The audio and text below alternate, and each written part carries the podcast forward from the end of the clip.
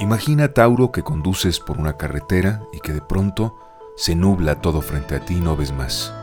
Bueno, eso pasa a veces en la vida. Hoy es un día en el que presta atención, debes prestar atención al camino, debes aclarar tu objetivo, aclarar tu meta, definirla muy bien, porque de eso depende que llegues.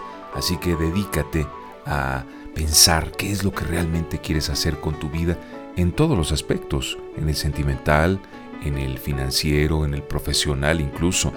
Bueno, pues te encargo esa tarea para este para este día, para este 10 de julio.